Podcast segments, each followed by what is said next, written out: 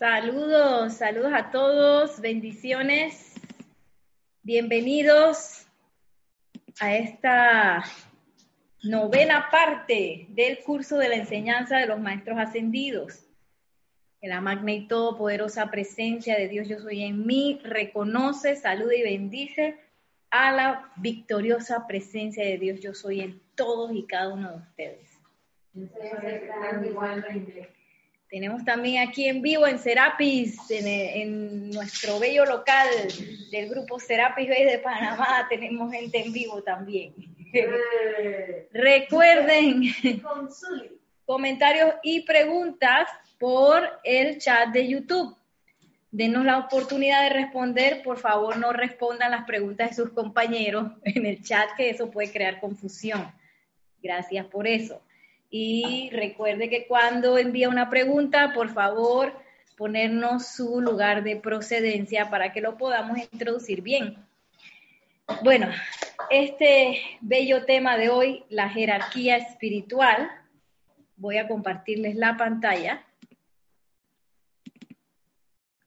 Es uno de los temas más importantes de la enseñanza de los maestros ascendidos, porque para aprender lo que sea, uno necesita un maestro. Si uno quiere aprender a danzar, es bueno tener un maestro, ¿verdad? Que te enseñe cómo se siente danzar. Si yo quiero aprender a,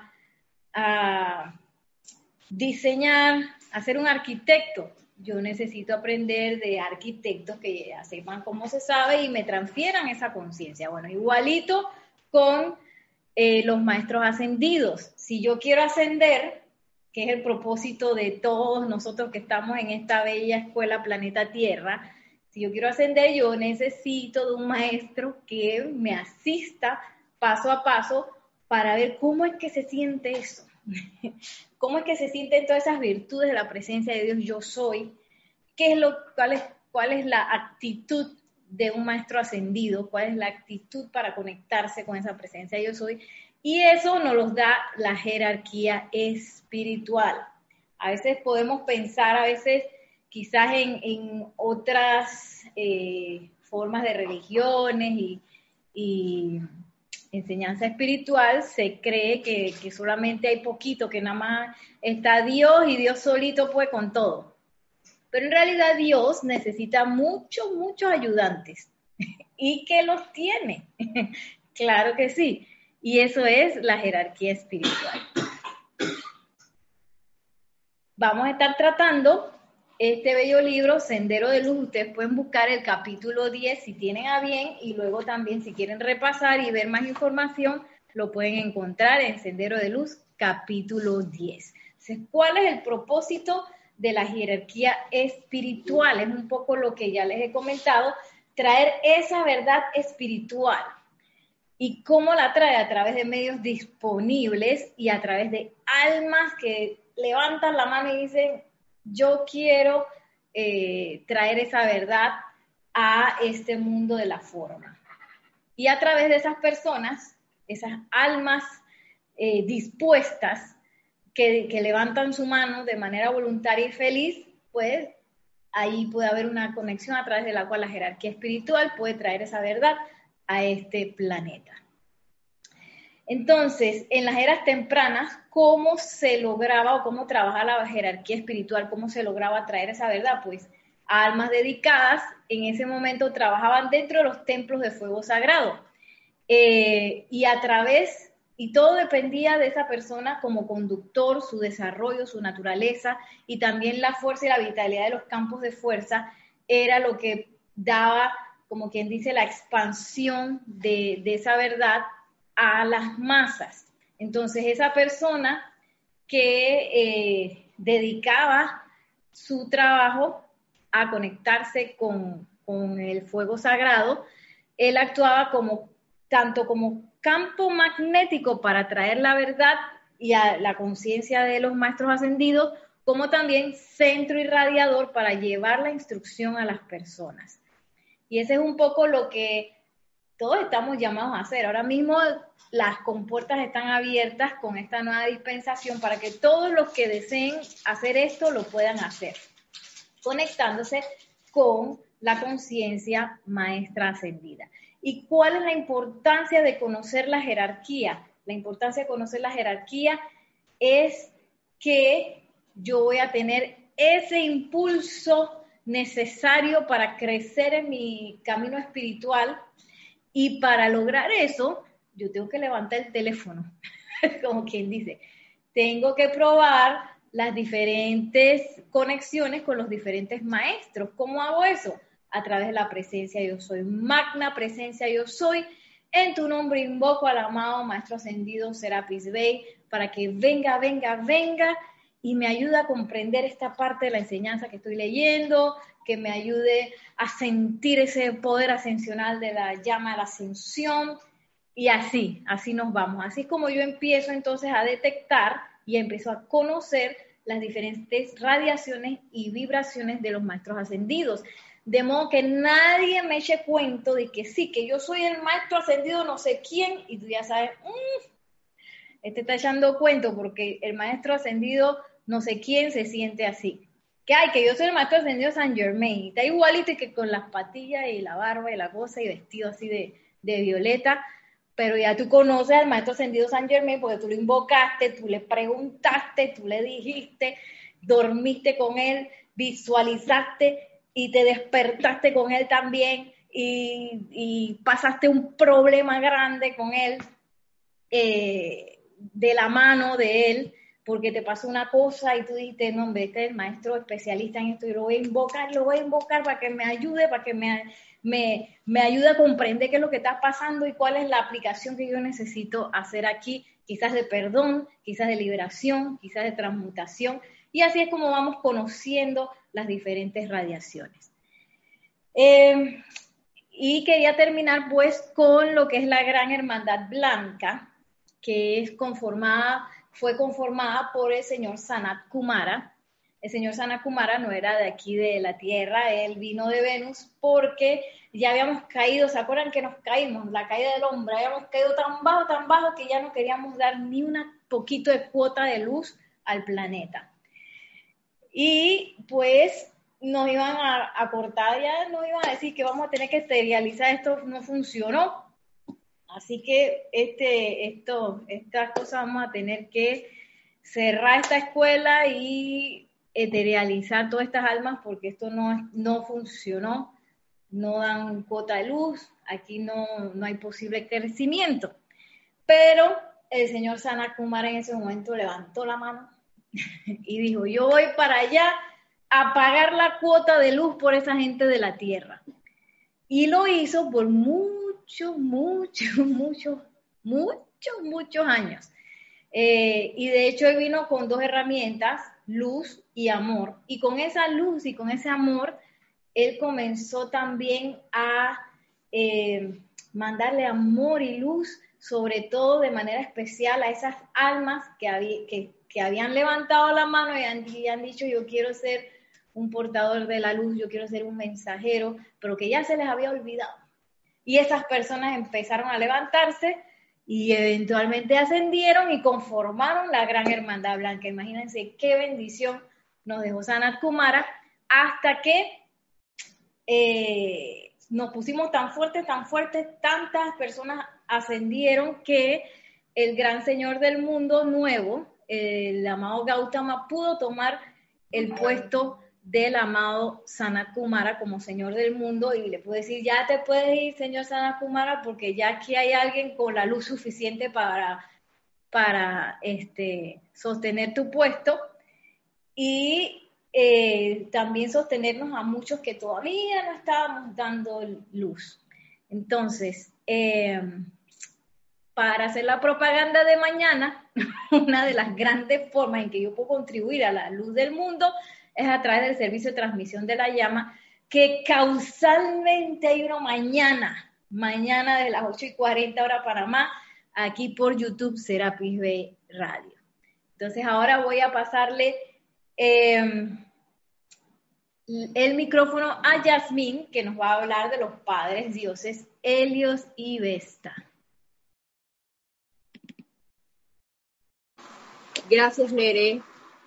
A la magna y victoriosa presencia yo soy en mí, saluda, reconoce y bendice a la magna presencia yo soy en todos y cada uno de ustedes.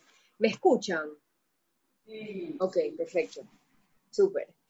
Eh, bueno, antes de comenzar, de verdad que esto, que esta introducción que acabas de dar, Nere, es súper, súper interesante y uno se queda pensando, que wow, realmente, y en lo que estaba leyendo, realmente me puse a pensar en realidad la cuota que nosotros tenemos que pagar individualmente, súper poquita al lado de lo que han hecho los demás, los demás seres de luz. Y voy a comenzar primero con, como mencionaste, con nuestros padres dioses, Helios y Vesta.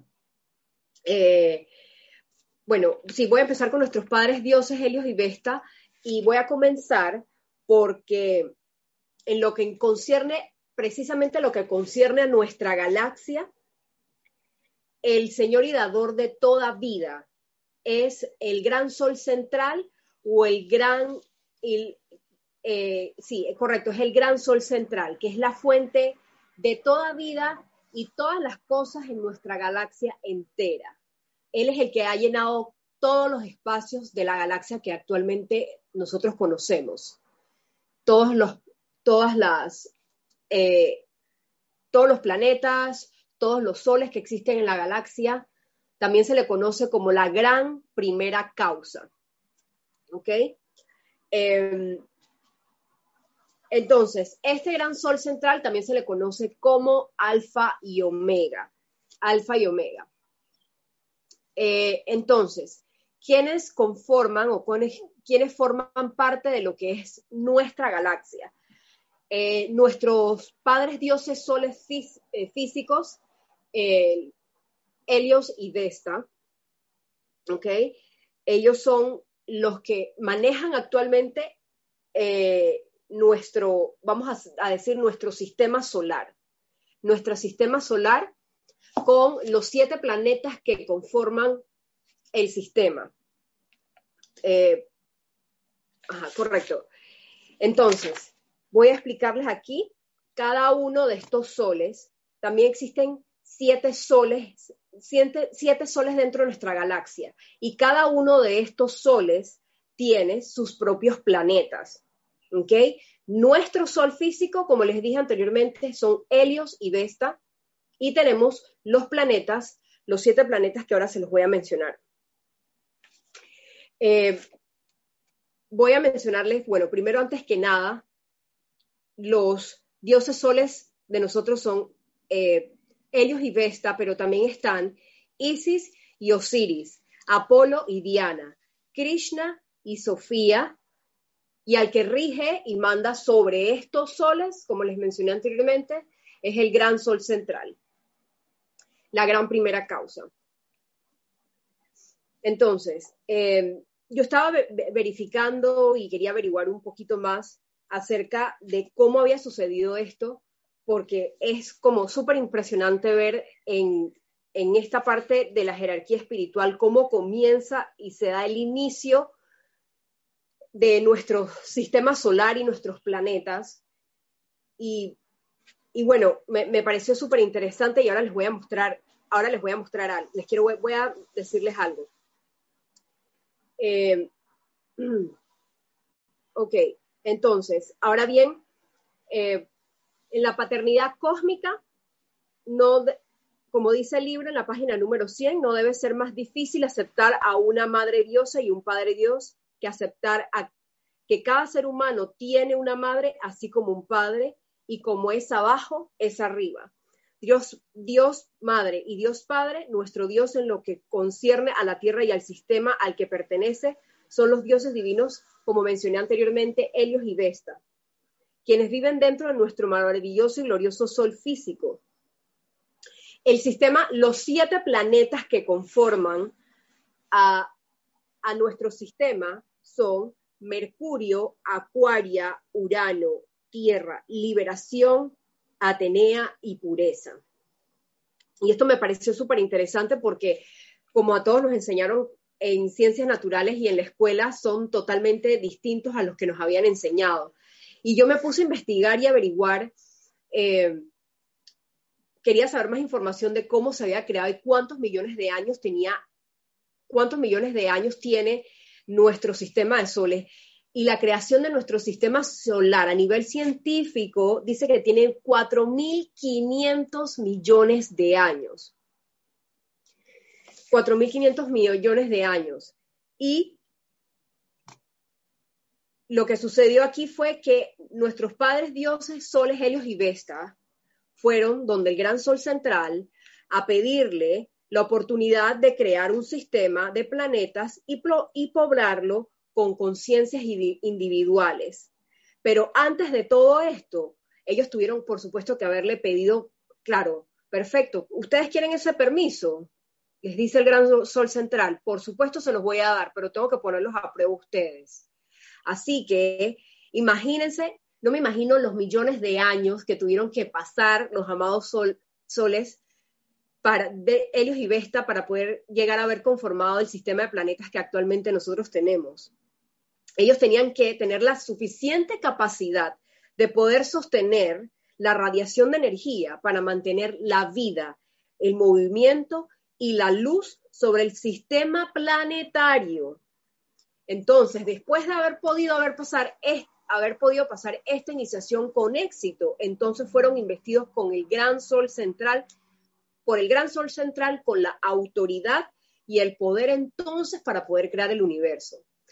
Y me había dado, me puse a verificar que efectivamente cuando se, cuando comenzó, cuando comenzó eh, nuestro sistema solar estaba solamente el sol físico solito dando vueltas, así lo explican a nivel científico, solito dando vueltas por millones de años antes de que entonces se pudieran crear los planetas. Entonces, en ese momento fue que eh, se dijo, sea la luz. Entonces ellos fueron coronados como la autoridad para crear el, un universo y diseñaron este universo en base a los, a los pensamientos y sentimientos. En base a sus pensamientos y sentimientos, ellos diseñaron estos planetas y de acuerdo, acorde con el sentimiento y el pensamiento que ellos sentían por cada uno de los planetas, se fueron creando y, claro, tuvieron diversos tamaños cada uno de ellos. Y tuvieron que sostener, y no solo eso, la parte era que tuvieron que sostener ese pensamiento y ese sentimiento por millones de años, ¿ok? Por millones de años antes de que ellos se pudieran eh, eh, proyectar en la forma física que actualmente nosotros conocemos. Eh, por supuesto que para esto, todas todos los planetas y las estrellas están compuestas por la sustancia electrónica y a través de esta sustancia fluye el aliento rítmico del gran sol central o la gran primera causa. Em, entonces, quería mencionarles que, por supuesto, los amados dioses Helios y Vesta, en el momento en que ya tenían que traer a la forma, eh, tenían que traer a la forma estos planetas, por supuesto, fueron a pedirle ayuda a la guardiana silenciosa cósmica. A la guardiana silenciosa cósmica. Era como, como bueno, como si los amados dioses Helios y Vesta fueran los arquitectos y le dijeran, bueno, esto es lo que yo quiero, esto es lo que yo quiero hacerle, se lo ponen a un capataz, mira, esto es lo que quiero hacer, esto lo vamos a construir de esta manera, mientras tanto, sosténmelo, tienes que sostenérmelo por un tiempo y yo te aviso en el momento en que lo vamos a traer a la forma física. Así es como funcionó. Entonces, lo que pasó, pues les voy a explicar aquí, le voy a hacer la acotación en la página 102 de la Guardiana Silenciosa Cósmica. Ella absorbió el plan y aceptó la responsabilidad de sostener el concepto inmaculado para cada planeta hasta que llegara el momento en que Helios y Vesta designaran el instante cósmico en que dicho planeta en particular sería exteriorizado. Desde esta guardiana silenciosa cósmica fueron proyectados Después de, las guardianas silenciosas cósmicas fueron proyectadas, fueron proyectadas otras siete guardianas silenciosas, que eran las siete guardianas silenciosas de los, de los planetas. Y cada una de ellas tenía que sostener el patrón de, de cada uno de los planetas que a cada una de ellas les correspondía. Y aquí hay un dato muy importante, y es importante darse cuenta de que la precisión, la paciencia y la fidelidad, y la fidelidad de estas guardianas silenciosas son las, son las responsables por la perfección del patrón sobre el cual se construyen tanto el universo como los planetas individuales. Si tan siquiera por un instante esos divinos seres hubieran descuidado el concepto inmaculado, se hubiera distorsionado la forma del universo y puede que los planetas ni siquiera se hubieran integrado. Wow. Entonces, vamos a pasar aquí de, la guardiana silenciosa cósmica, vamos a pasar a la guardiana silenciosa que corresponde a nuestro planeta, que es la, la, eh, la guardiana silenciosa planetaria que se llama Inmaculata. Ella tiene acceso a la mente, el corazón, a la voluntad y la presencia de Dios. Este ser se dirige, se dirige al Señor del mundo, en este caso, en este caso a Gautama, quien es el que sigue en el escalafón de servicio en la jerarquía espiritual, el gobierno espiritual de nuestra tierra. Ah, como se había señalado recientemente, la guardiana silenciosa cósmica es el primer ser que se pone en acción después de que el Sol de un sistema planetario decide crear un universo. Dentro de la conciencia de la mente y del cuerpo de esta guardiana silenciosa son proyectados por Dios Padre, Madre, el sistema, los patrones completos de cada planeta. Y eh, como aquí lo explica también en la página 103, eh, la guardiana silenciosa es algo parecido a un arquitecto, excepto que sostiene una actividad viviente y respirante de amor, luz y no meramente líneas en el folio de un plano. O sea que de verdad que a estos grandes seres de luz, seres cósmicos, de verdad que ellos sí han tenido que pasar, han tenido que pasar por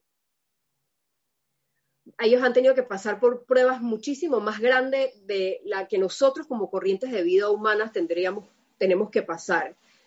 Eh, ellos sí les ha tomado millones de años, millones, millones de años para, para que se haya podido crear en el, el planeta en el que actualmente nosotros, en que actualmente nosotros habitamos, que es nuestra escuela.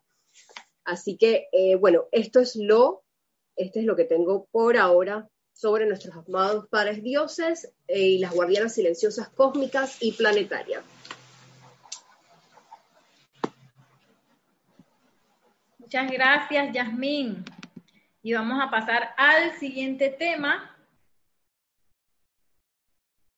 que es el tema número dos, en manos de Yariela Vega, los siete poderosos Elohim.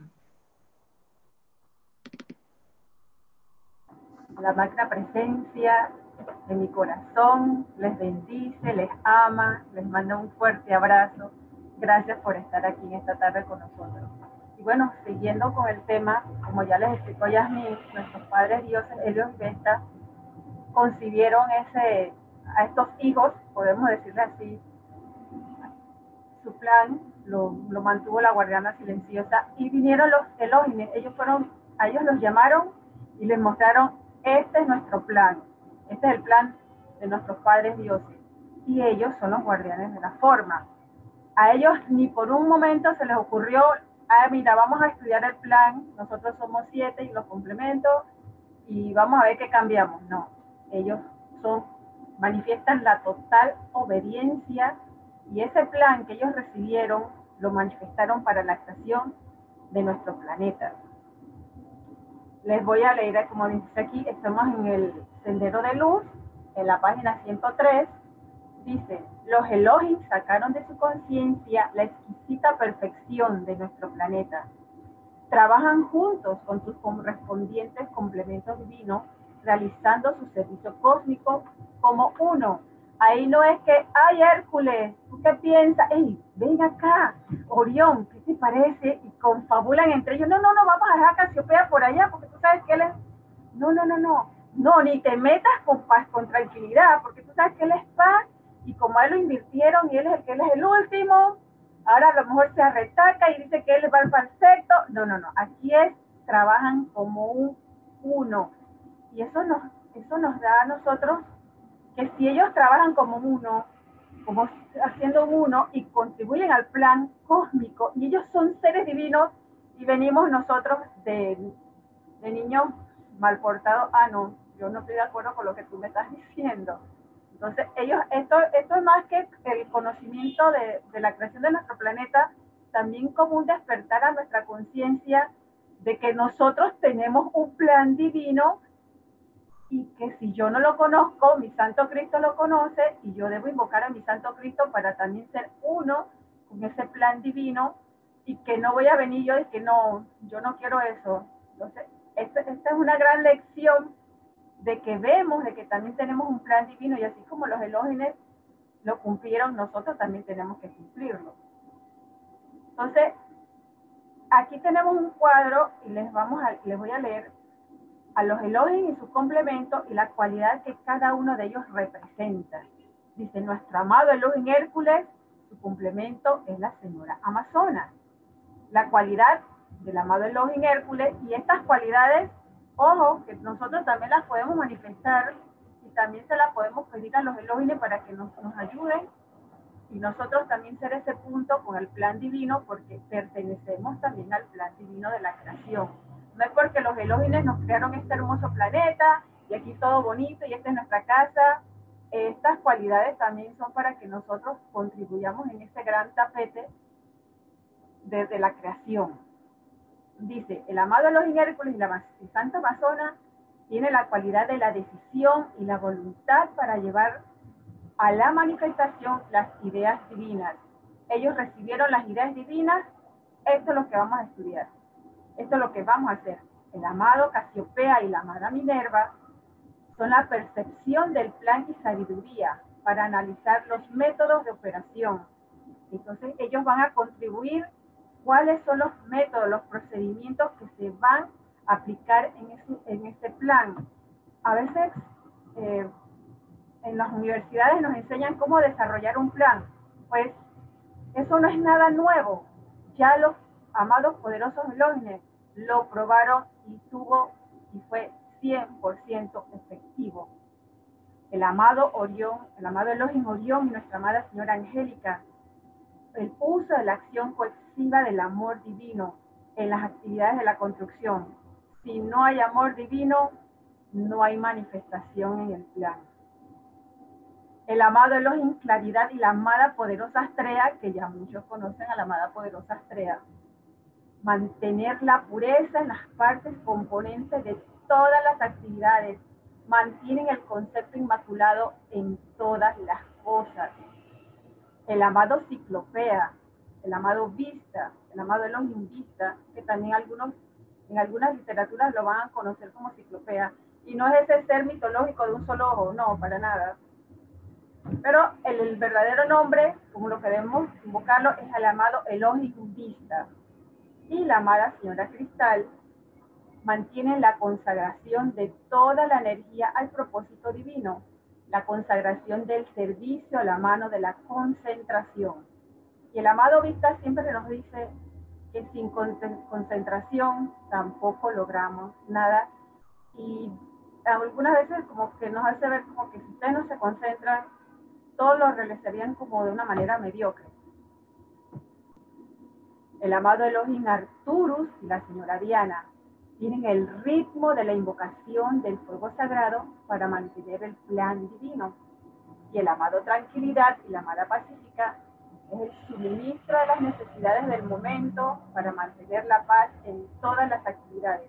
Y aquí volvemos a ver que el plan se invierte de que los armados Elohim del sexto pasan al séptimo y los del séptimo pasan al, al sexto, y eso lo explicamos ya en clases anteriores, que todo para mantener y para sostener este plan, este plan divino que le dio la amada guardiana silenciosa de los amados Helios Vesta, para que esto cuando se cumplió había que mantenerlo y sostenerlo en la paz.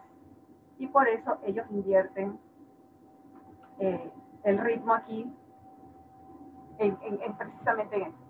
Entonces ahora venimos los amados Elohim tienen la corona de los poderosos Elohim. Esta corona es hermosa. Cuando uno trabaja con esta corona, hay una, ¿cómo les podría decir? Cuando uno invoca esta corona de los Elohim, uno tiene un despertar diferente, uno ve las cosas más claras, hay un equilibrio y la podemos trabajar, la podemos invocar. Y todos la tenemos. Dice, sobre la frente de cada inteligencia divina individualizada hay una bella corona de luz, en la frente de la cual están todas las siete llamas de los colores que representan a los siete rayos de los elogios. El primer rayo está representado al lado izquierdo de la frente con la llama azul del amado Elohim Hércules. Le sigue la llama amarillo de Casipea y luego la llama rosa del amado Elohim Orión. La llama central en la frente de la corona es la llama cristal de la pureza del Cristo cósmico, dentro de la cual está manifestada el foco del ojo todo visor de Dios. Alrededor de esta llama se eleva un resplandor del rayo al cual pertenece la corriente de vida individualizada. Siguientemente está la llama verde del Elohim Vista y la llama oro rubí del Elohim de la paz y finalmente al lado derecho de la frente la llama violeta del Elohim Arturus. En nuestra llama, en la corona de los siete Elohim, sí se mantiene el orden. Aquí no se invierte, aquí, no, aquí se mantiene los, los, siete, los siete rayos y esta corona de luz dice que la pueden ver, solamente la pueden ver los seres de luz porque nosotros no estamos todavía evolucionados. Esta corona de luz de los, también se desarrolla en la glándula pineal.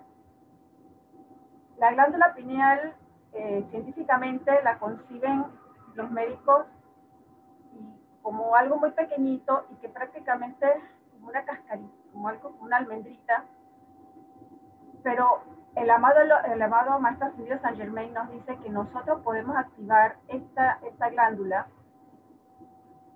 que en los tiempos de que la edad dorada, esta glándula era activa, era como ese tercer ojo, ese ojo todo avisor de Dios, pero ese ojo todo avisor de Dios es para que nosotros veamos y manifestemos ese plan divino de la presencia de Dios. Entonces, los rayos y sus cualidades divinas. Aquí dice que el primer rayo es el poder y la iniciativa. Por lo general, esto se manifiesta en los gobernantes y en los ejecutivos.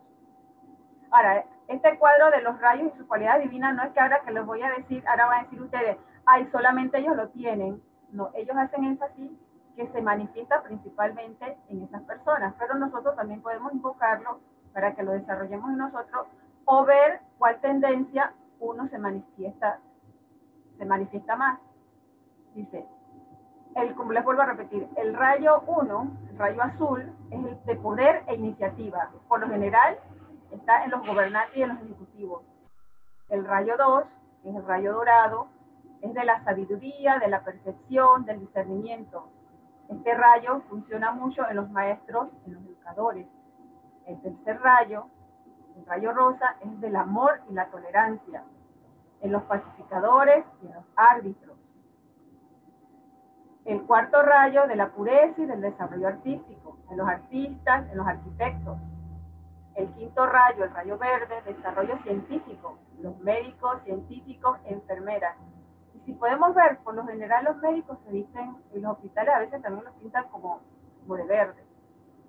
El sexto rayo es de la administración y el culto devocional de los clérigos. Y yo podría aumentar que también en los instructores aquí de la enseñanza tenemos de ese, o pueden tener de ese sexto rayo para esa administración y ese culto. Y el séptimo rayo es del servicio ordenado, de la transmutación mediante el fuego violeta, involucrar la cultura, el refinamiento, la diplomacia. En ellos están los diplomáticos, los caballeros, vamos a poner las damas también. Entonces, estas son de las cualidades de los rayos y que todos podemos también de alguna manera manifestarlas. Entonces, esta corona de los Elohim, que no es visible a la vista física, no ascendida, pero puede ser vista claramente por cualquiera que tenga desarrollada su verdadera visión interna. Dice, cuando está bien desarrollada esta corona, es una protección definitiva para la estructura cerebral y el cuerpo mental, así como un foco para la visión interna del individuo a través de la reenergización de la glándula pineal en el centro del cerebro. Dice, estos rayos sobre la frente actúan como una antena espiritual, magnetizando los regalos de los siete rayos dentro de los mundos individuales de aquellos que lo aceptan conscientemente. Según la ley divina, esta corriente de vida enviada envía la bendición recibida amplificada por su propia dirección consciente. Entonces, esto es una antena. Nosotros podemos, a través de este rayo de la, corona de Elohim, podemos transmitir, podemos recibir y podemos dar todas las cualidades de los rayos, de los seres de luz. Eh, podemos pedirle a los amados Elohim que nos iluminen y si me lo permite, que todavía estoy aquí, eh, vamos a hacer una visualización, pero ahí sí le pediría que nos pusiéramos de pie en esta visualización. Ahí se me ve, porque en reverencia a los Elohim, nosotros nos tenemos que poner de pie ante ellos.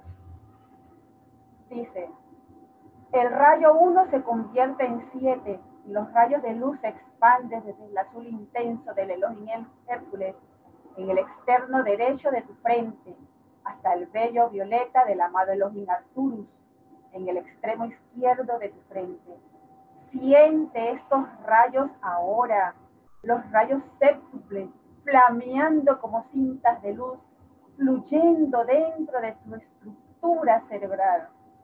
Siéntelos perforando profundamente lo que aún es el cerebro físico denso, transformándolo en esa sustancia cristalina, brillando en el centro de luz en la frente y en los diversos centros de la luz en la base del cerebro expande esa luz en la cabeza hasta que sientas tu propio halo.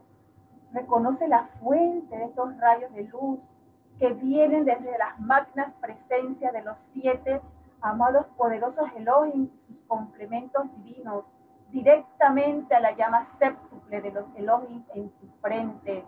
Esos grandes seres son uno con la mente de Dios Siente ahora este halo protegiendo tu estructura cerebral y el área de la cabeza. Nada pueda ingresar a tu mundo a través de la mente o el cerebro sin la invitación de tu presencia crítica. Es por eso que los santos son vistos con halos alrededor de sus cabezas.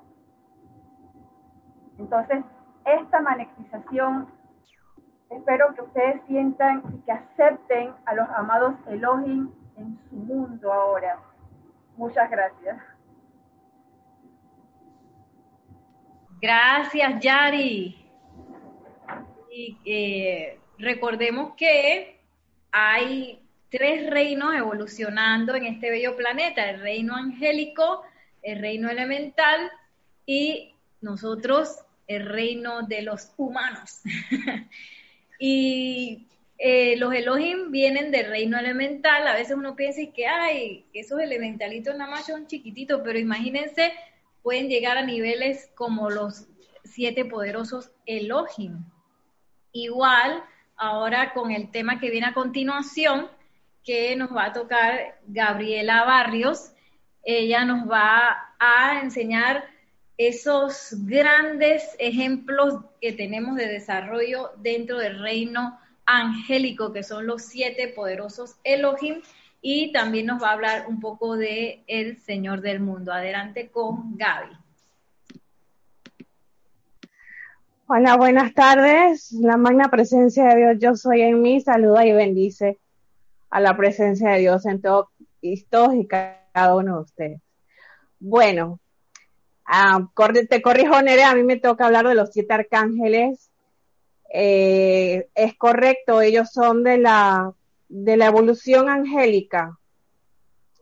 Estos arcángeles representan las siete esferas o rayos en el reino angélico son, ellos son como los comandantes angélicos de cada una de las siete rayos. Entonces, ellos tienen complemento divino o una arcangelina que en español de repente eh, se dice arcai con doble i, en inglés puede ser arcade. Ellos son los directores de la hueste angélica. En el servicio que se presta a la humanidad, estos seres representan los siete sentimientos cósmicos de la naturaleza de Dios. A la cabeza de este reino se ubica el gran arcángel Miguel. Su asociación con los siete rayos, como se detalla a continuación. Y cabe destacar antes que yo les eh, mencione cada uno sus nombres y las cualidades que tienen, eh, Cabe destacar que eh, estos ángeles, arcángeles, nos pueden ayudar a nosotros en nuestro proceso de evolución, ya que ellos eh, trabajan con los sentimientos. Ellos son seres de sentimiento y muchas veces nosotros queremos dominar esos sentimientos. Cabe destacar que ellos pueden darnos esa mano por medio de las invocaciones y decretos de los libros de la enseñanza, de pueden ser los libros, los libros de invocaciones que nosotros utilizamos en nuestros servicios o ceremoniales diarios. Usted puede hacer su aplicación diaria y puede usted este, tener esa relación con estos este, bellos seres. También tenemos el, un libro, el ceremonial, no lo tengo aquí, dedicado a los ángeles. Eh, allí usted también puede pasar horas y horas en contacto íntimo de usted con estos maravillosos seres que están ahí para asistirnos. Los arcángeles Miguel y Fe son defensores de la fe, poder y protección. Josfiel y Constanza, la iluminación. Chamuel y caridad, poder del amor divino, verdadera caridad y adoración a Dios. Gabriel y esperanza, pureza de mente y cuerpo y la esperanza. Rafael y la Madre María, consagración al servicio y sanación. Uriel y Doña Gracia, ministración a los requerimientos del momento gracia y paz invencible. Administración puede ser cualquier tipo de administración, sea espiritual o sea eh, física, material, eh, algún tipo de necesidad que usted tenga, ellos le pueden con muchísimo gusto asistir. Satkiel y Amatista, invocación de la divina compasión, misericordia y purificación. Este tema de los arcángeles da en mucha profundidad y eh, posteriormente eh, usted puede investigar o, se van a dar, hay muchas clases en el haber del grupo, en la, página web que tratan más en profundidad este tema de los siete arcángeles, estudiándolos cada uno como individual, profundizando más en sus quehaceres, ¿no? Entonces, vamos a hablar del Señor del mundo. ¿Quién es el Señor del mundo? Les explico. Cuando un planeta o planeta es habitable y las chispas espirituales que han sido mantenidas dentro de la llama del corazón de Dios y Sol y Dios a Sol, desde los cuales este planeta vino, están listas para encarnar allí. O sea que cuando ya un planeta está totalmente listo para hacer una función específica, está habitable y todos estamos listos para entrar en cualquiera de los planetas antes mencionados, el Señor de ese planeta se le da en custodia un cetro de poder espiritual. A este ser se le conoce como el Señor del mundo. Este cetro de poder mantiene a las almas que están destinadas a evolucionar en ese planeta dentro de su órbita mientras están encarnadas allí y entre encarnaciones, ya que habitan en ciertas esferas alrededor del planeta hasta que estén listas para encarnar físicamente una vez más. O sea, que no solamente ese Señor del mundo nos mantiene, eh, eh, nos mantiene dentro de nuestra órbita, al planeta, y a nosotros dentro del mismo, porque si no estuviéramos en la estratosfera eh, bajando y subiendo, quién sabe cómo sería esto. No solamente eso, sino que habita en ciertas esferas alrededor del planeta. O sea, que las esferas invisibles en que se, de repente uno va después de que uno desencarna, también son dominio de este ser, del Señor del mundo. Este centro, ese centro de, centro de poder ha sido utilizado a lo largo de todas las eras por el amado Sanat Kumara, que fue el primer señor del mundo del planeta Tierra. Ha sido cuidadosamente preservado en Shambhala, hogar espiritual y asiento del Señor del mundo. Y ahora nuestro amado Gautama, nuevo Señor del mundo, lo custodia y lo controla, así como también su uso para la Tierra. La acción de este cetro se parece a la del tirón de gravedad de la Tierra, o sea que la fuerza de gravedad está 100% ligada a ese cetro de poder del Señor del mundo, en este caso, el caso del Señor Gautama. Y mantiene vuelvo y lo repito, toda la vida que pertenece al planeta dentro de su propia órbita y esfera. El Señor del mundo es la inteligencia de mayor rango sobre cada miembro de la jerarquía espiritual. O sea, es el, jefe comandante, digamos, de todos los, eh, la jerarquía espiritual de maestros ascendidos que nos sirven en el planeta es la autoridad suprema sobre todas las actividades de todas las clases, de todas las clases, el actual dispensador de los trabajos y poderes de la deidad. O sea que eh, dentro de Shambhala arde o está la llama triple planetaria. Y nosotros, eh, por medio de la transmisión de la llama en los días del 15 de noviembre al 14 de diciembre, por medio de la respiración rítmica, nosotros atraemos esas cualidades del Señor del mundo, esa llama eh, que está allí eh, ardiendo para todos nosotros y para todas las evoluciones de este planeta y la irradiamos y la expandimos por todo el orbe. Somos instrumentos del Señor del mundo en en ese ceremonial.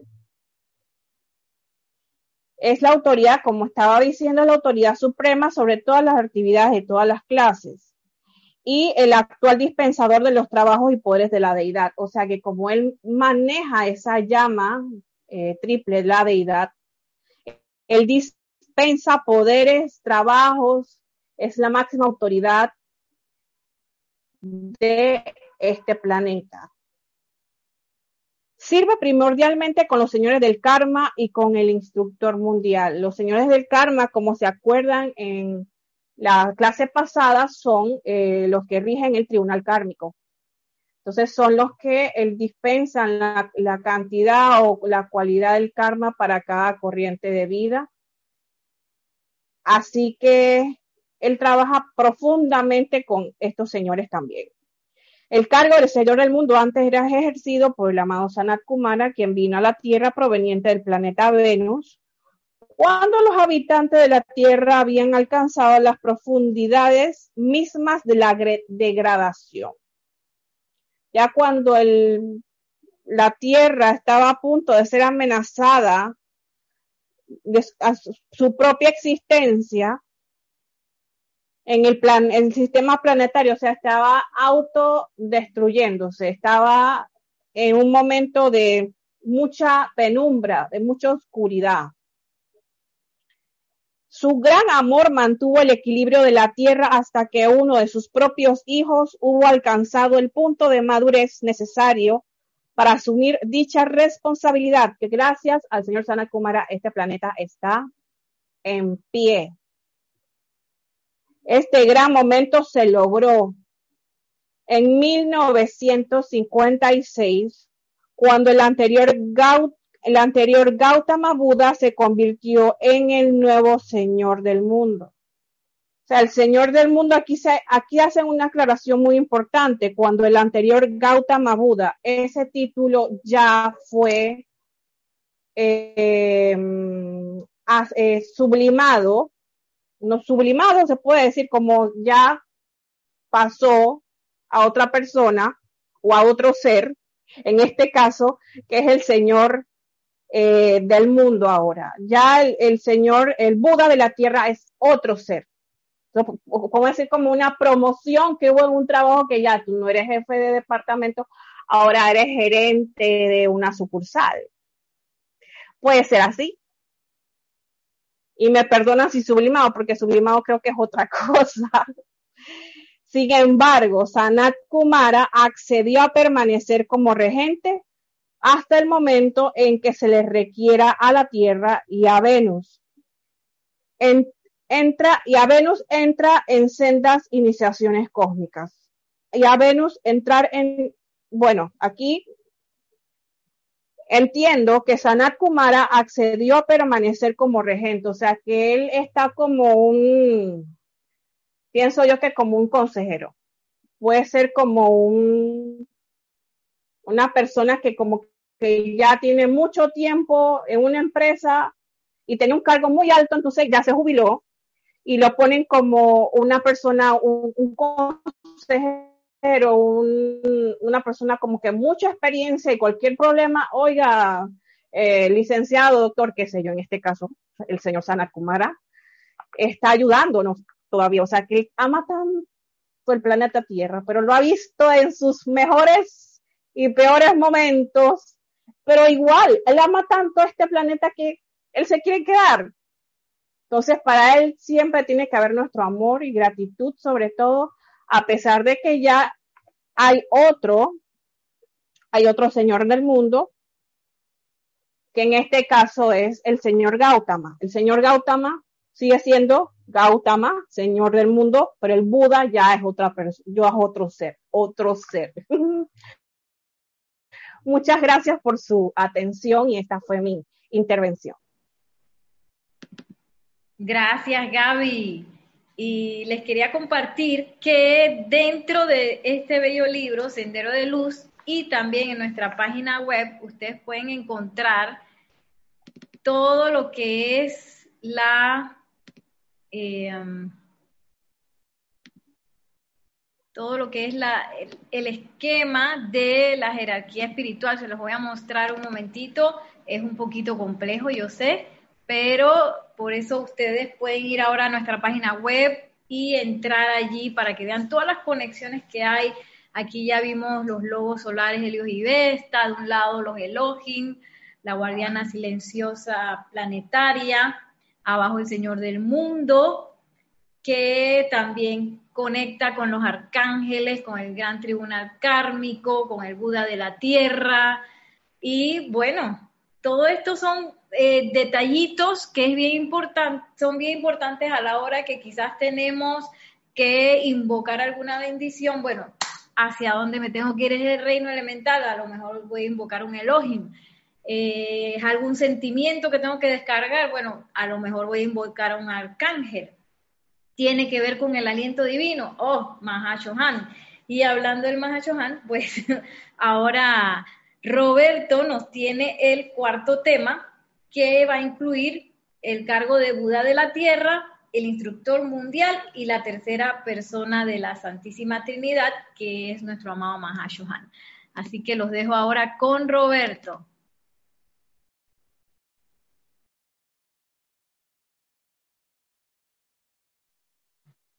Hola, ¿me escucha? Sí. Eh, la magna presencia de Dios en mí bendice, saluda y reconoce a la divina y poderosa presencia de Dios anclada en el corazón de todos los aquí presentes y los más allá presentes a través de la internet conectados a esta hermosa plataforma bendita del Zoom y YouTube conjuntamente. Eh, porque aunque no lo crean tras bastidores, hay gente aquí trabajando fuertemente. Eh, se, fue un poco la señal ya. Que aunque no lo crean, eh, tras bastidores, claro, hay gente aquí, toda una maquinaria. Yo diría que la maquinaria del hermano, del hermano Nelson, trabajando fuertemente. Claro, porque el hombre es ingeniero y el hombre sabe mucho de esa, de esa tecnología que la está aplicando por algo ahí en su plan divino. Estaba yo quiero ser allá abajo, cuando yo llegue yo quiero ser, quiero graduarme de ingeniería en la tecnología más avanzada porque voy a ayudar al, al grupo Serapi Bay a avanzar ahí y a ayudarle a, la implementación de todos esos instrumentos tecnológicos. Como bien lo decía la, la, hermana Nereida, hoy toca, corresponde a mi persona, tratar la persona, los seres de luz correspondientes al Buda de la Tierra, el instructor mundial y la tercera persona de la Santísima Trinidad. Comenzando por el Buda de la Tierra, eh, se, encuentran se encuentran en la página Sendero de, de Luz, el cual ya hemos mencionado anteriormente, en las páginas 110 a 115. El Buda de la Tierra textualmente dice, el nombre del Buda es un título que se usa para designar a uno de gran luz espiritual y desarrollo.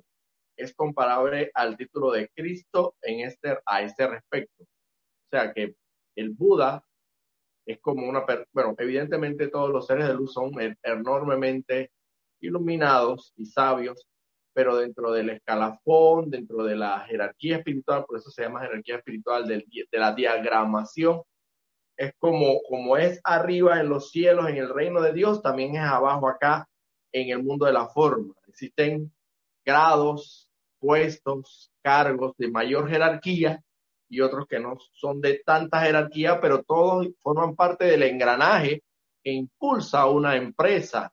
En este, en este caso es, la empresa son dedicadas a los negocios del Padre, los negocios de Dios. Esta es la gran empresa. Y estos son, entre algunos de los cargos, el Buda de la Tierra, que se asemeja al cargo de Cristo, es decir, es un ser de un alto cargo jerárquico, comparable con un Cristo, como, como, como, la, como cuando la venida del amado Maestro Ascendido Jesús, que iluminó toda una, toda una década, o no, no una década, no, toda una millennium, una era, una era de dos mil años. Porque fue bajo la era pisciana que el amado Maestro Jesús, como un santo, como Cristo encarnado, lideró esa, esa eh, era pisciana. Actualmente la posición de Buda está ocupada por el señor Maitreya. Miren esto que es interesante que yo encontré en esta enseñanza, dice. El servicio del Buda consiste en encarnar el amor de Dios mismo y sostener el fuego espiritual en el alma mientras que ésta esté en la atmósfera de la Tierra donde se requiere que se desarrolle y madure. Lo más interesante aún, el Buda disminuye la naturaleza y vibración actual del reino de los cielos para que esa alma no sea completamente exilada, retirándose de la tierra la chispa espiritual. Él con ese inmenso amor que encarna, evidentemente, hace, no solamente sostiene cada una de las chispas espirituales ancladas en el corazón de nosotros como, como embriones de dioses que somos en desarrollo, sino que él también se, entre las funciones principales que tiene es que él disminuye la naturaleza y vibración actual del reino de los cielos. Es decir, este planeta Tierra ha estado vibrando a una vibración tan baja ya ha estado aportando tan poca luz que eso evidentemente ya va a cambiar en esta nueva edad dorada que hoy amanece porque vamos y mañana es un día precisamente que vamos a, hacer un aporte de luz mediante el servicio de transmisión de la llama. Nosotros hemos estado vibrando en una acción vibratoria tan baja que evidentemente él ha tenido que hacer el trabajo misericordioso de disminuir la, vibra, la, la, alta vibración de los reinos celestiales para que nosotros acá no estar emitiendo tanta luz y como que dice que no se nos se nos no, no se nos fracase en esta en este planeta Tierra y no se nos repruebe y no se nos exilie, como bien lo dice. Es decir, Él hace ese trabajo misericordioso encarnando el amor de Dios Todopoderoso. Y porque evidentemente solo un amor tan grande y poderoso como el de Dios mismo puede llevar a un ser a realizar tremenda función. Esta inteligencia divina gobierna la segunda esfera y junto con el instructor mundial interpreta las ideas que vienen desde la primera esfera a través de la for formulación de las religiones mundiales. Es decir, las ideas divinas que vienen desde la primera esfera, la primera esfera, pues vamos a ponerlo así como, como que las ideas que vienen desde la, desde el primigenias, desde el, desde el mismo corazón de Dios, son canalizadas principalmente a través de la, esas ideas son canalizadas principalmente a través de la primera esfera, ¿Y qué es lo que hace el, al, amado Buda? Que conjuntamente con el instructor mundial, del cual voy a hablar seguidamente, se encargan de, de interpretar estas ideas divinas a través de la formulación de religiones mundiales. Es decir, ellos, en la medida de sus posibilidades, hacen que esas ideas divinas de tan alta vibración puedan ser comprensibles, no solamente comprensibles a la humanidad, y que las pueda la humanidad asimilar y poner en práctica, sino que también a través, a través de las llamadas religiones. Como sabemos, actualmente existen siete grandes religiones. A través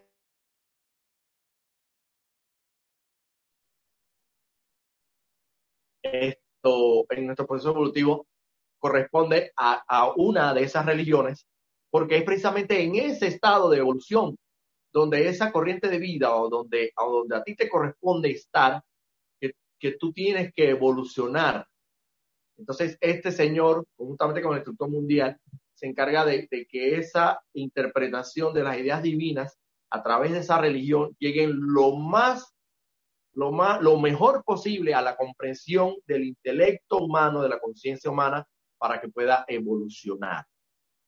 El instructor mundial, seguidamente, dice, es el ser que indulca, perdón, es el ser que inculca cada religión mundial y usualmente sirve por un periodo de 14 mil años durante, durante ese siglo. Un instructor mundial tiene siete oportunidades mayores para desarrollar una educación espiritual y religión dentro de los siete ciclos de dos mil años que bendecirán a la humanidad que evoluciona sobre dicho planeta.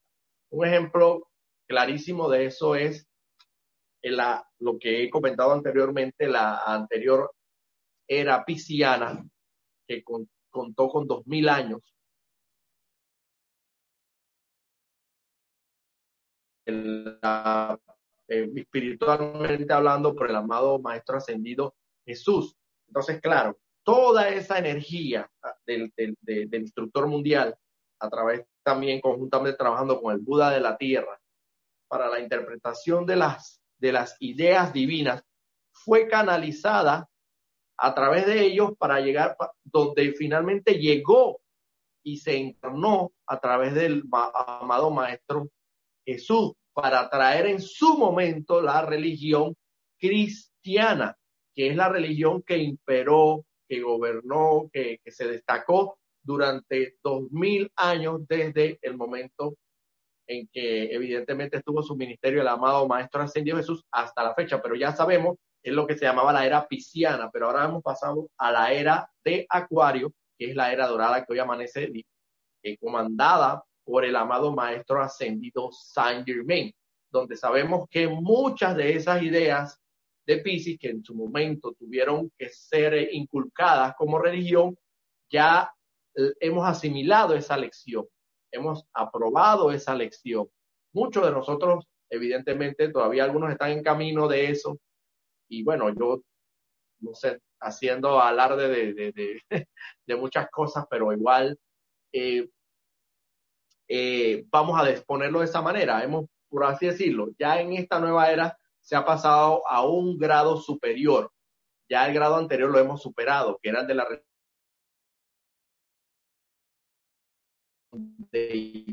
ya, entre otras cosas, no es el Cristo allá afuera, allá y entonces y lejos, sino que el Cristo está en ti, en tu santa divinidad y que, y que eres tú quien tiene que exteriorizarlo y ser tal cual como el Maestro Jesús ascendido lo fue en su momento encarnado.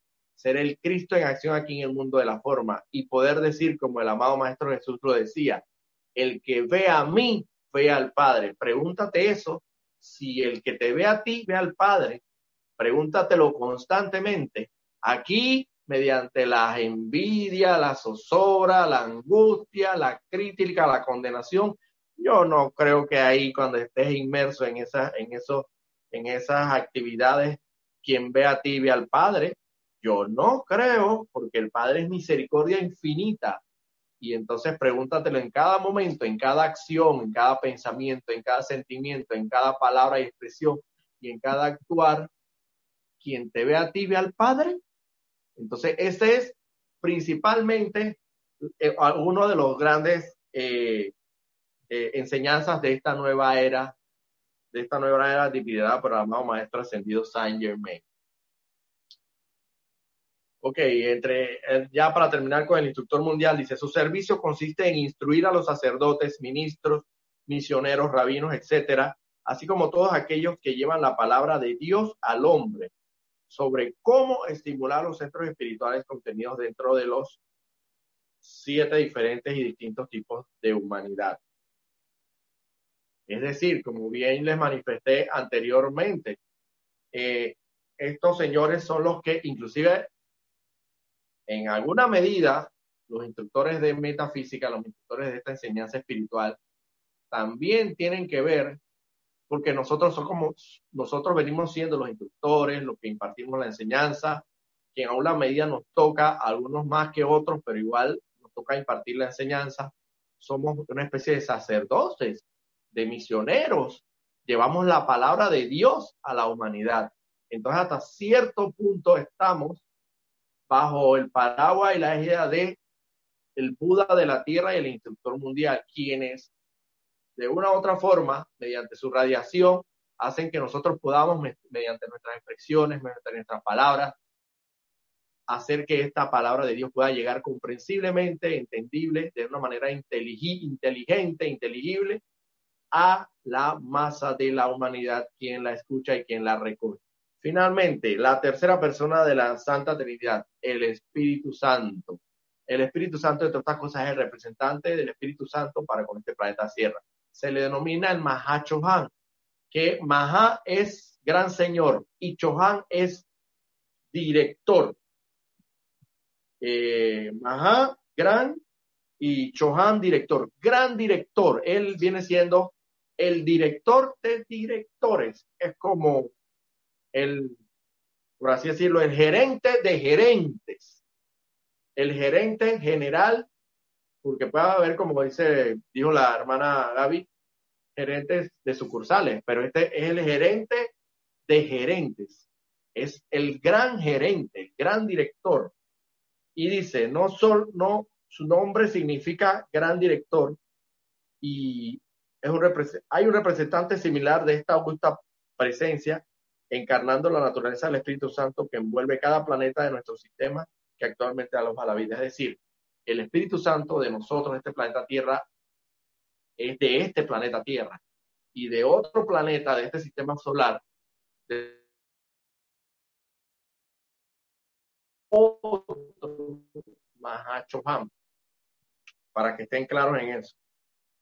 En su servicio a la humanidad, el Mahachohan tiene la misión de proveer esa conexión cósmica entre el hombre interno divino y la conciencia cerebral externa cuando el alma se haya desarrollado lo suficiente y esté lista para el segundo nacimiento. El segundo nacimiento es como quien diría la segunda venida del Cristo. El segundo nacimiento es cuando tú estás, tú te vas a, nacer, porque como bien lo dijo el amado Maestro Jesús en una de, los, en una de sus parábolas, que fue mal interpretada, tienes que volver al vientre de tu madre para, tienes que volver a nacer para entonces, entonces, pero claro, muchos lo, lo, lo, interpretaron dijeron, ay, yo tengo que volver al vientre de mi madre para volver a nacer. No, no volver a nacer físicamente en sentido, volver a nacer en conciencia, volver a nacer renovado en espíritu. Y entonces el Mahacho Han es el encargado, cuando estemos preparados, tenemos el, tengamos el suficiente desarrollo espiritual, es el encargado de realizar esa conexión entre el ser divino interno y la conciencia externa, este, es decir, entre el hombre, la personalidad y la santa divinidad, es decir, la fusión entre uno y otro que nos, nos llevará a la ascensión a través de la manifestación externa, visible y tangible del Santo Ser Cristo propio. ¿Y qué es lo que quiere decir visible y tangiblemente? Quien me ve a mí, ve al Padre. Pregúntate siempre, quien me ve a mí, ve al Padre. Y eso es a lo que se refiere, eso es visible y tangiblemente. El Espíritu Santo es el mundo emocional de Dios mismo. Contiene dentro de sí cada sentimiento y virtud, belleza, armonía y perfección que la mente humana pueda concebir, así como muchas cualidades de las cuales desafortunadamente la humanidad ni siquiera se ha familiarizado mentalmente.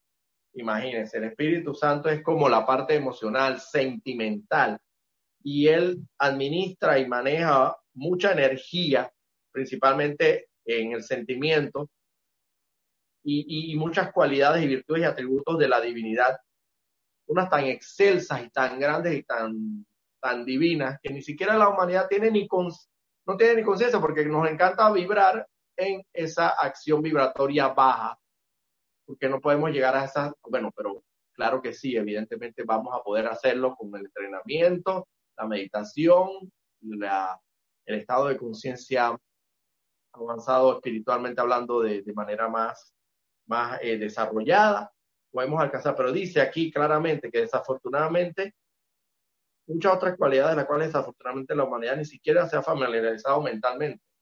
Entonces, en, el momento en que nos meditemos, apliquemos la enseñanza, nos entrenemos, nos purifiquemos, seguramente vamos a estar eh, sintonizándonos con esa radiación y poder familiar, ir, familiarizándonos con esas con esos atributos tan grandes que el Espíritu Santo maneja y administra. El planeta Tierra es un planeta orientado primordialmente a la evolución y desarrollo del mundo del, sentimiento. Y la humanidad, al activar ideas de toda índole, está constantemente utilizando la vida. Y el espíritu con que utiliza esa vida, con que utiliza esa vida, determina la eficacia de la manifestación. La gente se, se desenvuelve en el espíritu de travesura, en el espíritu de diversión, en el espíritu de intención malvada y así indefinidamente, pero es la calificación de la energía del mundo de sentimientos, en otras palabras, el sentimiento que determina la acción, ya sea física o mental, lo que determina el karma. Y miren lo que dice seguidamente, que es una, son palabras muy alentadoras, dice. Esto es muy esperanzador, particularmente para los corazones sinceros y almas que se, se esfuerzan en asistir a la vida con el sentimiento de ayuda y un deseo de beneficiar. Y aún si la acción no se produce el efecto deseado, voy a repetir, y aún si la acción no produce el efecto deseado, no hay karma de mérito destructivo. Pero cuando el mundo de sentimiento es cambiado hacia un intento destructivo, ese constituye el pecado del cual se predica en la iglesia ortodoxa como el pecado contra el Espíritu Santo. Es decir, lo que yo entiendo, lo que yo entiendo. Si tú eres una persona pura, sincera, sensata y de verdad, de corazón, con el mejor de los sentimientos, quieres obrar y hacer el bien y tienes la mejor intención del mundo y sientes, sientes, te sientes con ese deseo, pues, de hacer el bien, ese sentimiento que impregnas esa acción, esa, esa, esa idea, ese sentimiento, esa acción, esa palabra, todo en, conjunto, todos esos elementos en conjunto para hacer el bien, si de una u otra forma el, producto final no salió tan bueno que digamos, salió un poco distorsionado, no importa, no hay karma, no hay karma, no hay karma negativo, no hay karma destructivo, no hay, no hay esto, hay por el contrario, o sea, vamos a ponerlo el caso, esto, eh, no hay una cuenta que pagar, no te genera un saldo en tu contra, por así decirlo. En cambio, cuando utilizas la vida del Espíritu Santo, que es el sentimiento, con toda la mala intención de obrar el mal, de hacer el mal destructivamente y, eh, eh, de manera, pues ya tú sabes, como todos conocemos mucho, a través del odio, el rencor, la rencilla, las tantos sentimientos discordantes, y encima de todo lo haces con toda la conciencia del caso, ahí sí se genera un karma destructivo, un karma eh, negativo, por así decirlo, que va, que, que, uh, que tarde o más tarde, más temprano que tarde o tarde temprano, en algún momento de, alguna encarnación de tu vida, el transcurso de tu vida, vas a tener que saltar, vas a tener que saldar, vas a tener que pagar y esa es la gran ventaja que tenemos en cuanto al sentimiento se refiere. O sea que en resumidas cuentas, si obras de corazón y con buena voluntad para hacer el bien, y evidentemente sabemos que a la divinidad, al mahacho, al no se le puede meter un gol, así como quien dice, ah, yo me hago el pendejo aquí, yo creo que estoy obrando bien, pero mentira, yo tengo un interés de por medio, tengo un trasfondo aquí, tengo un interés creado y evidentemente cuando es así, no estás utilizando el sentimiento, que es el aliento divino del Mahacho Han, de manera adecuada. Entonces, evidentemente, pero si por el contrario la utilizas con toda la sinceridad del caso, no vas a generar ningún karma. Por el contrario, vas, seguramente vas a contribuir en alguna medida con la expansión del reino de Dios. Y ya sabes, si lo utilizas al revés, destructivamente, si, si vas a generar un karma negativo, que vas a tener que pagar tarde o temprano, pero aún así tenemos la misericordiosa llama violeta y el poderoso fuego transmutador que nos agiliza ese proceso. Muchas gracias. Gracias Roberto por toda esta información. Vamos a pasar ahora a las preguntas que nos han hecho a través del chat de YouTube. Nos dice Marian Mateo desde Santo Domingo, República Dominicana. El gran sol central es un ser como Helios y Vesta. Este sol central fue el que puso el deseo en nuestro maestro ascendido San Germain a que hiciera la llama violeta? Vamos, lo, va a contestar eh, Yasmín. Eh, hola, gracias. ¿Me escuchan? Ok, súper. Eh, bueno, el gran sol central no sería, yo no me lo imagino o no lo visualizo como Helios y Vesta. yo lo visualizo como algo muchísimo más grande, porque Helios y Vesta claro, son, parte, son nuestro sol físico de este sistema de planetas que nosotros tenemos, pero si tú te pones a ver, es pequeño, es pequeño en comparación con el tamaño, por ejemplo, del universo, universo entero. Así que el gran sol central, alfa y omega, es muchísimo más grande que eso.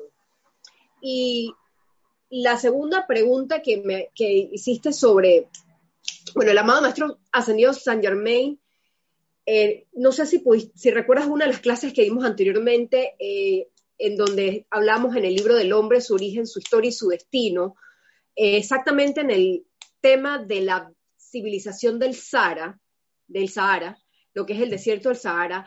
En, en aquel entonces, en esa encarnación, el que era el rey de ese, el rey y, y de, esa, de ese, vamos a decir, de ese pueblo, vamos a decirlo así, de esa civilización, ¿qué pueblo? Civilización, era el amado maestro ascendido, era el, maestro, era el maestro San Germain, por supuesto, no había ascendido todavía y le dieron la oportunidad de poder hacerlo desde aquel entonces y no lo hizo. Y lo que hizo fue magnetizar la llama violeta porque el amado maestro San Germain trabajó por la liberación de la humanidad desde aquel entonces. Recuerda que la llama violeta antes antes de la caída del hombre, ¿ok? Cuando todo era perfecto y maravilloso, no hacía las funciones que hoy que hoy por hoy se utilizan para liberar, para transmutar toda la energía discordante. Eso antes no existía hasta que vino la caída del hombre. Em, sí, esa es la, la respuesta que te puedo dar con respecto a tu pregunta. Gracias, Yasmín. También para ti la pregunta de Leticia LA, ¿de dónde vienen las guardianas silenciosas? Ok, las guardianas silenciosas, el trabajo de ellas es vigilar y custodiar eh, cualquier actividad. En este caso, por ejemplo, ya tú sabes que existe una guardiana silenciosa cósmica, una guardiana silenciosa planetaria. También existen guardianes silenciosas, por ejemplo, en el país en donde vives, eh, el, área en donde vives, hasta hay una guardiana silenciosa en tu casa. Básicamente eso es un ángel deva que custodia cualquier actividad. Y lo que hacen los guardianes silenciosos es, lo que hacen los guardianes silenciosos es sostener la conciencia, la conciencia, o vamos a decir como el plan completo de la actividad que se está realizando. Gracias. Tenemos otra pregunta de María Mireya Pulido desde Tampico, México, que nos dice, mi pregunta es, ¿por qué no realizamos mantras si el amado señor Gautama es de la India? Con esto nos va a contestar Gaby.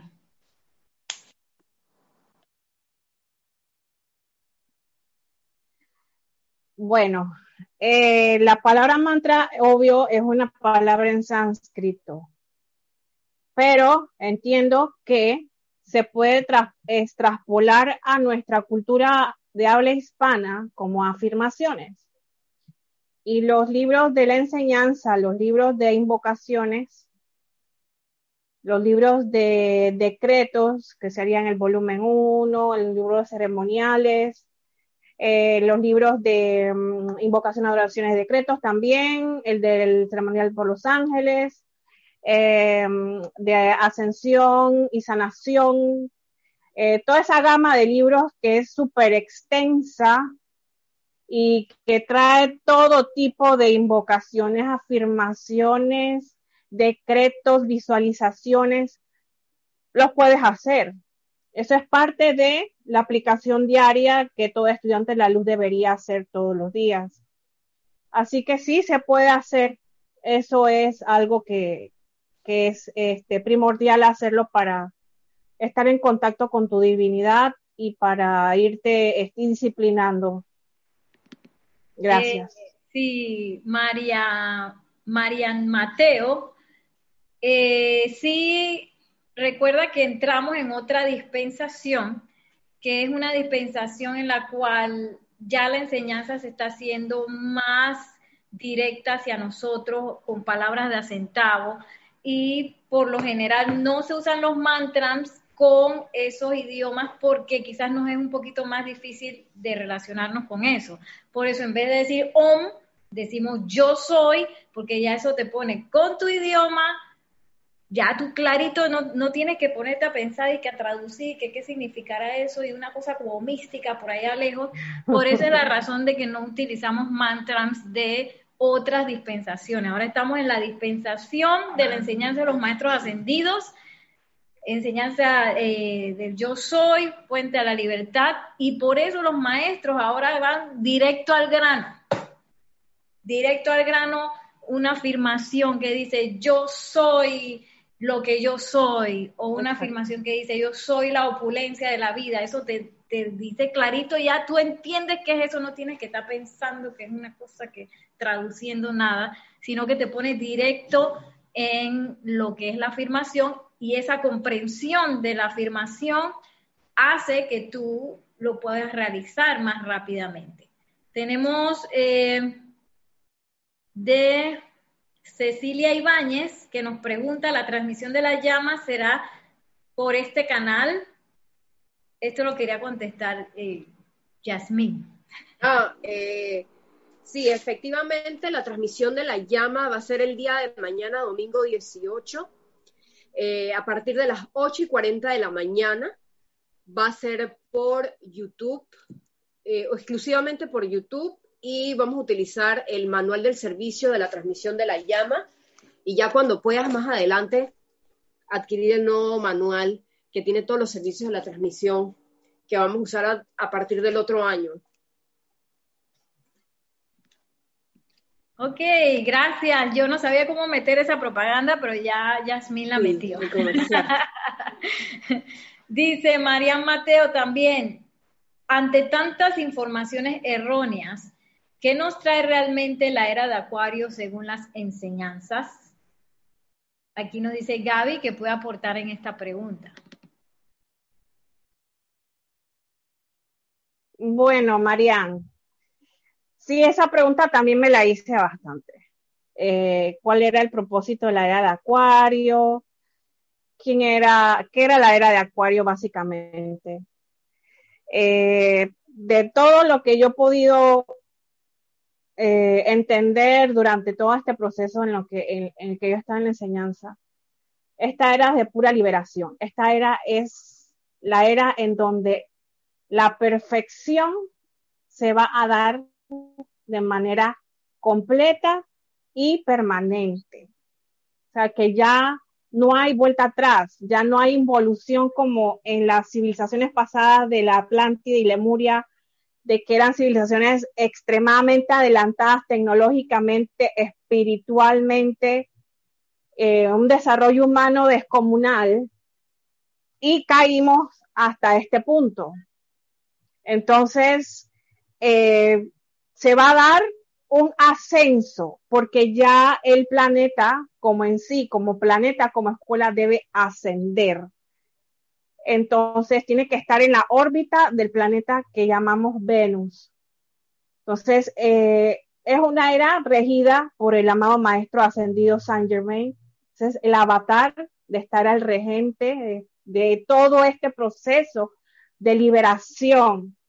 Entonces, eh, lo que estamos viendo, a mi parecer, en este momento es parte de ese cambio que se está dando. Entonces, es muy importante, muy importante mantener la purificación y el enfoque en, en los decretos, como te estaba, eh, te estamos explicando, en afirmaciones, en decretar, en visualizar, en invocar a la presencia, en purificar y transmutar todos los días ese karma destructivo que generamos y sobre todo la ley del perdón.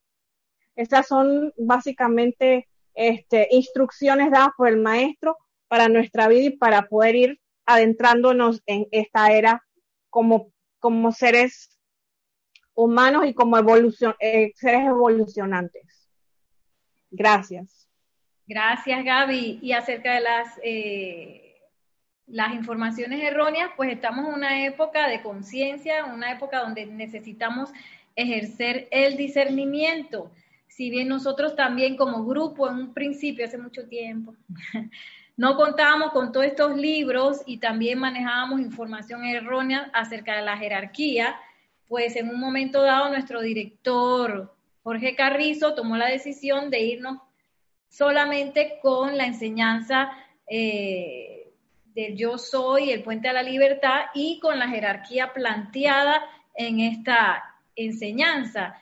Y la verdad que para nosotros fue como del cielo a la tierra, en donde es muy diferente eh, invocar a alguien que realmente tiene el cargo, por ejemplo, el Shohan de tercer rayo, el amado eh, maestro ascendido Pablo el Veneciano, de invocarlo a él o invocar otra, otro ser que quizás no es, hay una diferencia del cielo a la tierra y eso es parte de nuestro discernimiento. Ustedes también pueden, eh, tienen toda la libertad de experimentar con todo eso, invocar a los maestros ascendidos, conociendo su cargo, conociendo su nombre completo y ver cuál es la diferencia y cuál es la respuesta. De hecho, se nos inculca que lo debemos hacer. La amada Madre María dice, invoquen y, a, y empiecen a reconocer la radiación de los diferentes maestros ascendidos. Y esta, e, este es parte de, nuestro proceso como estudiantes de la luz, empezar a discernir todo eso. Eh, aquí no hay boleto gratis y que yo me tengo que comer la enseñanza así porque el libro dice y porque el maestro señor San Germain dice, no. Esta es una enseñanza de comprobación y también enseñanza de práctica y de empezar a percibir los resultados. Eh, y voy a terminar con una pregunta de María Mateo. Dice, ¿cuál es la función real espiritualmente bajo la luz de los maestros ascendidos? Y si se desarrolla y cómo. Si entiendo bien la, la pregunta, los maestros ascendidos también están desarrollándose, así como nosotros. Sin embargo, ellos ya se graduaron de la escuela. Ellos no tienen todavía los problemas que tenemos nosotros, que a veces estamos bien, a veces estamos mal. Ellos ya pasaron a otra etapa ya ellos son maestros de la energía y de la vibración y sí, también se están desarrollando. Como ves, aquí en la jerarquía lo puedes ver clarito, una cosa son los chohanes de los rayos, otra cosa es el Mahashohan que tiene más, más desarrollo, otra cosa son los amados dioses Helios y Vesta que están más desarrollados y otra cosa es el gran sol central que tiene más desarrollo. Sí se desarrollan ¿Y cuál es la función de ellos? Pues como en cualquier maestro de escuela, para enseñarnos a nosotros cuál es la verdad y enseñarnos cómo desarrollar esa presencia yo soy y cuál es nuestro proceso ascensional.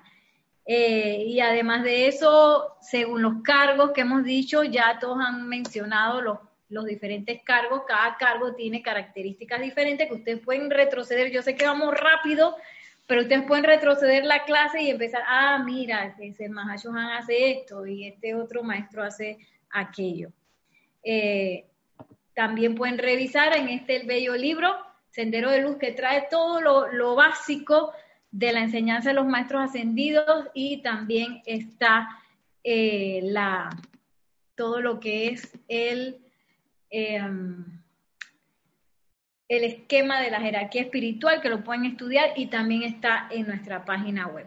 Recuerden, mañana comienza el último taller de meditación del año. Si usted no tiene su cupo, escriba rayoblanco.com para ver si todavía se puede anotar. Sería este domingo, el domingo 25 de octubre y el domingo 1 de noviembre de 11 y 30 a 2 y 30 hora local de Panamá. Mañana, servicio de transmisión de la llama desde la casa de la llama de la liberación del retiro de Transilvania del maestro señor San Germain. También el último servicio de transmisión de la llama de este retiro de este año.